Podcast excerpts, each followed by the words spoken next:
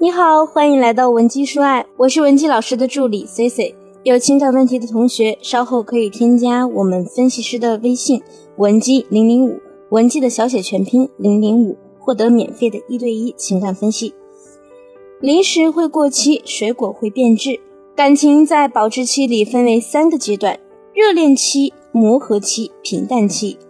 热恋期就是两个人刚开始在一起。可能对方的一个消息、一个表情就可以点亮你一整天的心情。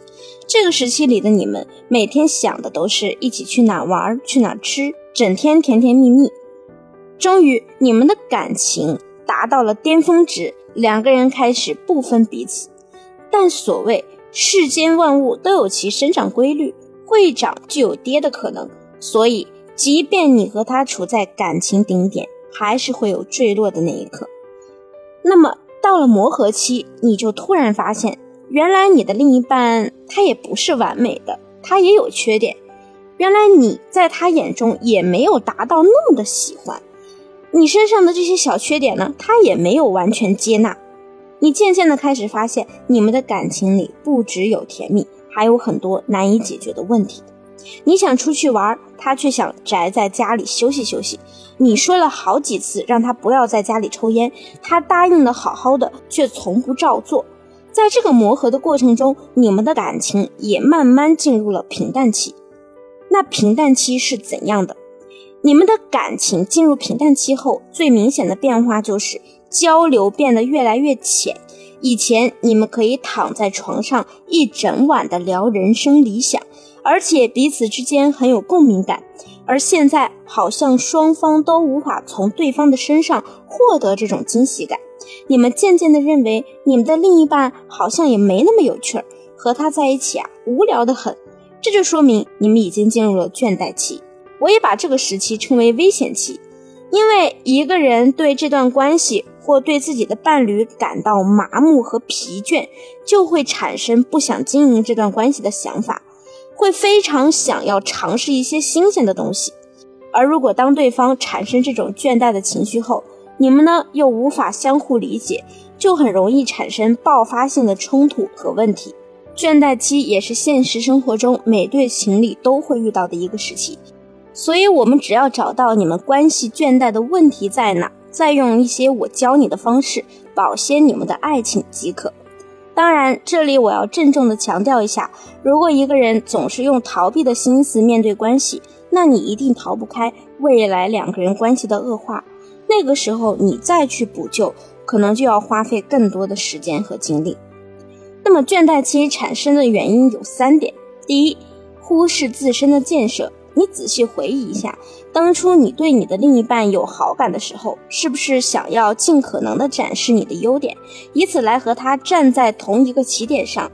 最终，你成功的吸引了他的注意力，你们成功的在一起了。慢慢的，有些姑娘在这个时候就会洋洋得意的觉得，我已经拿下了我喜欢的人，从此呢，我就可以高枕无忧了。而你们的情感危机呢，也是从这个时候就开始酝酿的。毕竟我们人都是趋利避害的，如果你的身上没有新的价值出现，加上你们两个人逐渐从热恋期过渡到了磨合期，这之间会产生很多的矛盾和危机。你的价值一再跌落，就会让对方容易把视线转移到更高价值的人身上。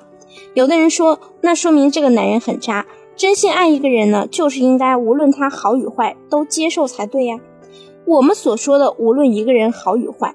指的是可能对方生病了，我们也对他不离不弃，或者是他家破产了变穷了，我们也不离开。但不是你明明可以做得更好，却停滞不前。你想一下，如果你的另一半认识你的时候风度翩翩，也是人中翘楚，结果和你真正在一起后，你发现他对生活的态度呢，其实是很消极的。回家以后抽烟喝酒玩游戏。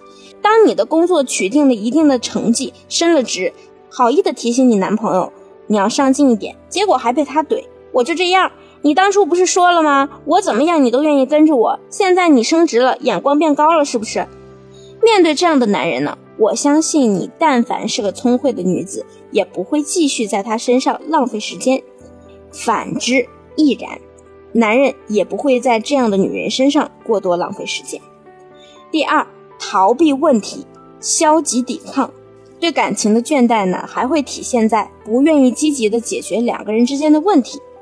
为什么你会觉得对方不爱你呢？其实就是因为很多时候他对沟通产生了消极的抵抗，你会觉得你们两个人是无法正常沟通的，或者说你也一直习惯于逃避和掩饰问题，因为你会认为逃避能解决两个人的问题，而且每次都可以避免你们之间发生矛盾。可当你们的问题越积越多，很多小矛盾日日积累后没有得到解决，一爆发呀就会具有世界大战般的杀伤力。例如，有的姑娘说和丈夫约好了，丈夫每天接送孩子，她自己呢承担家务活。他们夫妻之后每次产生争执，大多就是因为丈夫觉得她每次做家务呢都是在应付糊弄事儿，每次呢女生都是答应下次好好的收拾，时间久了，丈夫就会因为习惯不再强调这件事儿。你以为你赢了，但其实你的另一半是因为对你没有期待了，他觉得自己没办法改变你，才会表现出这种表面的妥协。这只会成为你们夫妻关系的一个隐藏炸弹。那么我们如何解决这个问题呢？第一，正确认识倦怠期。你们的关系之所以变差，是因为你们没有进行有效沟通。因为不沟通，所以导致了某一方承受巨大心理压力，而另一方没有意识到对方的状态，反而以为对方是有意为之，所以两个人对彼此的态度越来越差，进入恶性循环。你一定要知道，要让你们平稳度过这个时期，就不要抱着只要不说就不会有问题的想法，要明确的表示你想要的、你想做的，加上你的真实感受即可，比如。亲爱的，我很想让你带我去爬爬香山。我记得咱们呀第一次约会就是在那儿，我现在有点怀念了。他明确了你的诉求，大概率是不会拒绝你的。当然，提出诉求的时候也要根据时间合理安排。第二，自我提升，自我提升是完全必要的。不要觉得他又没有那么优秀，凭什么还得我自己努力提升呢？有的时候呢，可能男人的条件确实和你相差无几，并没有让你觉得优秀到你需要努力的地步。但是你要知道，你们两个人呢是要过一辈子的，同时也要了解一个规律，就是人呢是会互相影响的。你想想看，你现在就可以用自身的优秀带给他危机感，让他自发的变得更优秀，而不是等到以后你在家里整天抱怨对方不上进，对方又攻击你，你也不怎么样。那么第三，给彼此冷静的时间，因为你们现在是亲密关系的状态，所以基本上有问题呢都是当面爆发。那么我们需要更多的独立思考空间，这不仅仅能够帮我们理性的看待问题，还能够避免让我们情绪上头的时候做出令人后悔的决定。当你们因为某些问题即将产生矛盾的时候，你可以给自己一个三到十分钟的黄金冷静期，找一个相对独立的空间，调整一下自己的呼吸，然后理性的分析一下你们本次矛盾的源头，是否有更好的解决方式等等。之后呢，再用你思考的成果和对方一起解决这个矛盾。那么，如何度过爱情的厌倦期？与其花时间去等待你的伴侣改变，不如你先找到方法。通过自己来引导对方。现在的你是否感情还停留在只争论对与错的问题上呢？那么你也是时候寻求一种新的方法来突破这个问题了。你可以添加我们情感分析师的微信文姬零零五，文姬的小写全拼零零五，发送你目前的具体问题，即可获得我们分析师针对性的免费一对一情感分析。好了，下期节目再见，文姬说爱。迷茫情场，你的得力军师。